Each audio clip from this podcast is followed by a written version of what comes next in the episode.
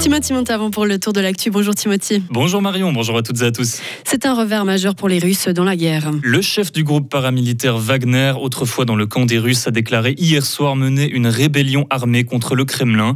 Leur patron, Evgeny Prigogine, accuse le ministre de la Défense russe d'avoir bombardé ses troupes et causé de nombreux soldats dans ses rangs.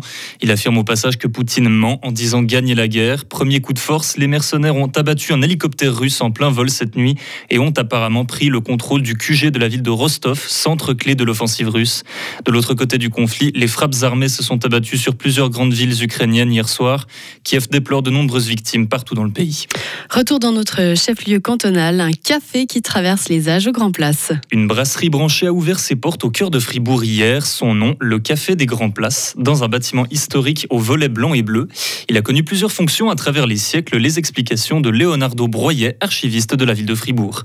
Tout commence à la fin du Moyen Âge. Les grands places, euh, le café des grands places se situe sur un terrain qui était en dehors des murs de la ville. Ça servait comme terrain d'exercice, d'exercice militaire, de place de tir, mais aussi comme lieu de rassemblement pour des festivités. Les grands places étaient un lieu de détente euh, où on y trouvait justement une maison de tir où l'on pouvait boire et manger. Sur son euh, plateau, on tenait d'importantes festivités, une sorte de bénichon par exemple qui attirait une grande foule. On y mangeait, on y buvait, on y dansait, on y jouait par exemple au jeu de quilles ou au dé.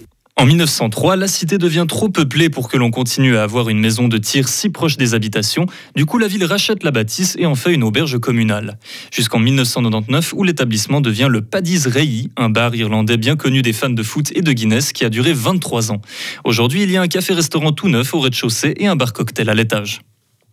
Une professeure de droit pénal l'affirme dans le temps, le système judiciaire suisse est violent. Selon elle, la justice helvétique a pour but de protéger l'ordre et le pouvoir social et non de répondre aux besoins des victimes.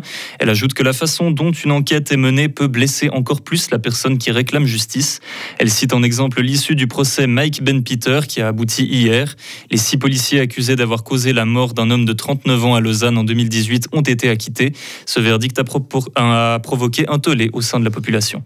Mettons fin aux rumeurs. Guy Parmelin a l'intention de rester au Conseil fédéral. Après la démission d'Alain Berset, beaucoup pensaient que le ministre de l'économie allait suivre son exemple. Il est assez fréquent que les conseillers fédéraux quittent leurs fonctions à plusieurs. Ce n'est pas le cas ici. Le Vaudois se représentera à l'élection fédérale le 13 décembre prochain. Le congrès des délégués du Parti du Centre se réunit aujourd'hui à Sourcé, non loin de Lucerne.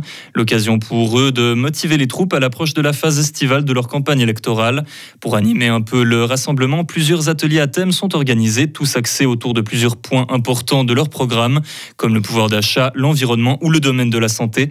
La conseillère fédérale Viola Amert y fera aussi une apparition. La Croix-Rouge aura un nouveau président à la fin de la journée. L'élection doit avoir lieu aujourd'hui à Genève et elle est censée ramener l'organisation humanitaire au calme après les déboires traversés il y a six mois. Le président en vigueur avait été mis à l'écart, suite à quoi plusieurs autres membres très influents avaient démissionné eux aussi.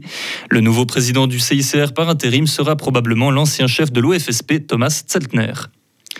Beaucoup d'intempéries ont secoué la Suisse jeudi soir, particulièrement en Suisse romande, où les pompiers et la police sont intervenus à de nombreuses reprises. Chutes d'arbres, accidents de la route, toits arrachés et plus encore. Aucun blessé n'est heureusement à déplorer. Dans plusieurs cantons, dont Fribourg, le trafic ferroviaire a été stoppé par sécurité. À l'international, l'île de Lampedusa en Italie, tristement célèbre pour ses naufrages fréquents de navires de migrants, a mérité à nouveau sa réputation. Hier soir, une embarcation de près de 40 personnes a coulé en Méditerranée. Elle venait probablement d'Afrique subsaharienne. L'Italie dit que de plus en plus de migrants arrivent à leurs frontières en provenance de cette région depuis le mois de novembre. Il n'y a aucune preuve que le Covid-19 ait été créé dans un laboratoire en Chine. Ce sont les services secrets américains qui l'affirment. Ils ne parviennent toutefois toujours pas à déterminer l'origine exacte de la maladie. D'après la communauté scientifique, la théorie la plus probable reste celle de la transmission animale. Merci beaucoup Timothy, on vous retrouve à 9h. Retrouvez toute l'info sur frappe et frappe.ch.